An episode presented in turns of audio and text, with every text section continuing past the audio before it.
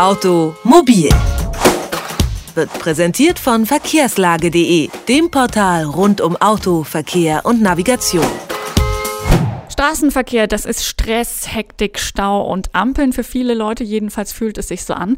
Wissenschaftler und Automobilhersteller arbeiten mit Hochdruck an modernen Verkehrskonzepten, neuen Technologien und besseren Fahrzeugen. Die Forschungsinitiative Urban zum Beispiel macht genau das, stellt aber dabei den Menschen in den Mittelpunkt. Wie kann der Straßenverkehr für die Fahrer stressfreier werden? Wie soll sich der Autofahrer mit der Informationsflut durch Schilder, durch Fahrassistenzsysteme und Navigation Navigationsanweisungen zurechtfinden und dabei im besten Fall auch noch alle anderen Verkehrsteilnehmer auf dem Schirm haben. Dazu haben sich Automobilunternehmen, das Fraunhofer Institut IAO sowie Städte und Behörden zusammengeschlossen. Und ich spreche mit dem Programmkoordinator Eberhard Hipp. Schönen guten Tag, Herr Hipp. Ja, ich grüße Sie. Ähm, einer der Schwerpunkte in Ihrer Forschung heißt Mensch im Verkehr. Hier sollen vor allem bessere Assistenzsysteme für Autos entwickelt werden. Wenn wir uns jetzt mal die modernsten Systeme anschauen, hier geht ja viel in Richtung Multimedia, Navigation und Kommunikation, ähm, auch mit anderen Verkehrsteilnehmern. Ähm, was genau will Urban ähm, in diesem Bereich verbessern? Das Neue im Verhältnis zu Vorgängerprojekten ist eigentlich das, was Sie schon betont haben, dass wir eine ganze eigene Säule gebildet haben unter dem Stichwort Mensch im Verkehr, weil wir äh, alle wissen, dass im städtischen Umfeld die Sicherheitsanforderungen deutlich höher sind, schneller reagiert werden muss, als dies zum Beispiel auf der Autobahn der Fall ist. Das heißt, die Assistenzsysteme für den städtischen Raum werden anders aussehen. Das wird bei uns entwickelt unter dem Stichwort kognitive Assistenz. Und äh, da sind natürlich ganz logisch im städtischen Raum die Umgebungserfassung ganz vorne dran. Dazu gibt es eine ganze Vielzahl von Sensoren.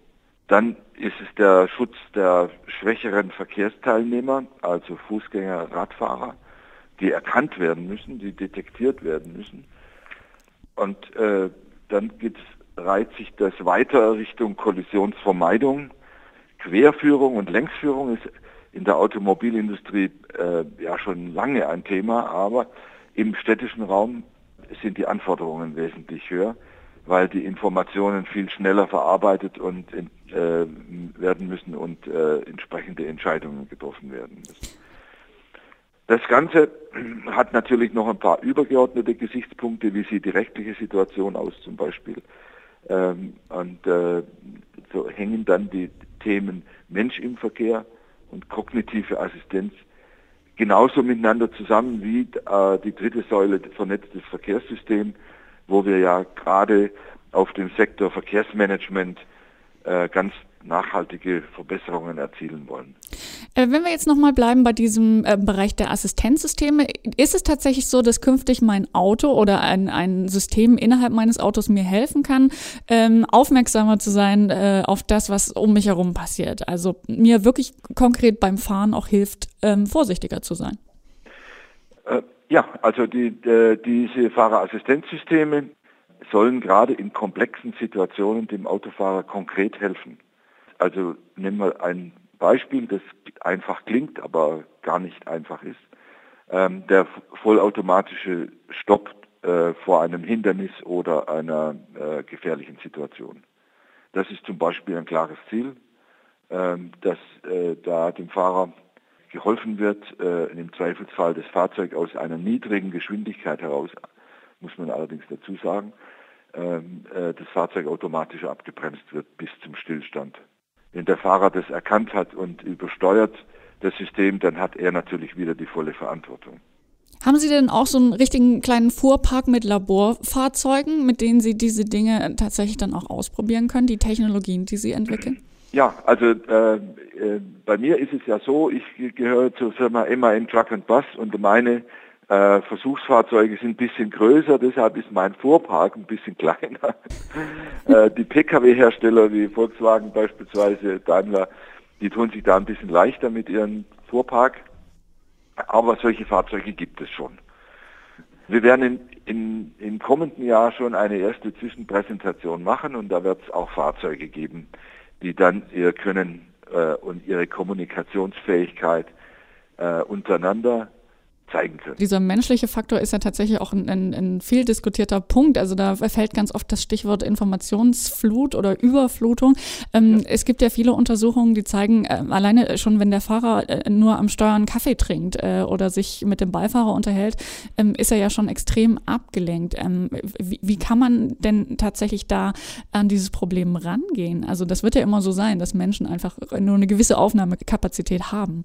Da gibt es äh, unter dem Stichwort Workload Manager auch schon erste Realisierungen, wo wir die Ereignisse, die auf den Fahrer zukommen, in eine äh, priorisierte Reihenfolge bringen. Das heißt, ähm, wenn eine Reizüberflutung erkannt wird, dann geben wir ihm nur die Information, die er wirklich jetzt für die Situation braucht und nicht fünf Informationen gleichzeitig ähm, sondern die, die jetzt für die Sekunde wichtig ist, die wird dann priorisiert und nur die erhält er. Ja. Also äh, Trivialinformationen wie, äh, wie äh, rechtes Blinkerbirnchen kaputt äh, würde man dann unterdrücken.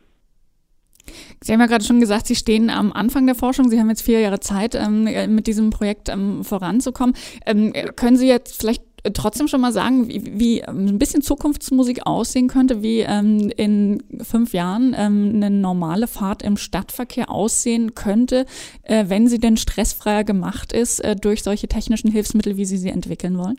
Also in den vier, nach Ablauf der vier Jahre von diesem äh, Forschungsprojekt Urban ähm, werden wir äh, fortführen können, welche Funktionen äh, darstellbar sind in Fahrzeugen damit sind sie aber noch nicht in den Serienentwicklungsabteilungen. Dann sind sie äh, gerade eben aus den Forschungsbereichen ähm, äh, herausgetreten, sage ich mal. Ähm, also äh, bestellen können Sie nach vier Jahren sowas natürlich nicht. Wie kann Technologie Autofahrern helfen, stressfreier unterwegs zu sein in Zukunft? Das sind Fragen, mit denen sich unter anderem Eberhard Hipp äh, auseinandersetzt. Er koordiniert die Forschungsinitiative Urban. Dort analysieren Wissenschaftler die Sicherheit für Verkehrsteilnehmer in der Stadt. Vielen herzlichen Dank für das Gespräch, Herr Hipp. Automobil, jede Woche, präsentiert von verkehrslage.de.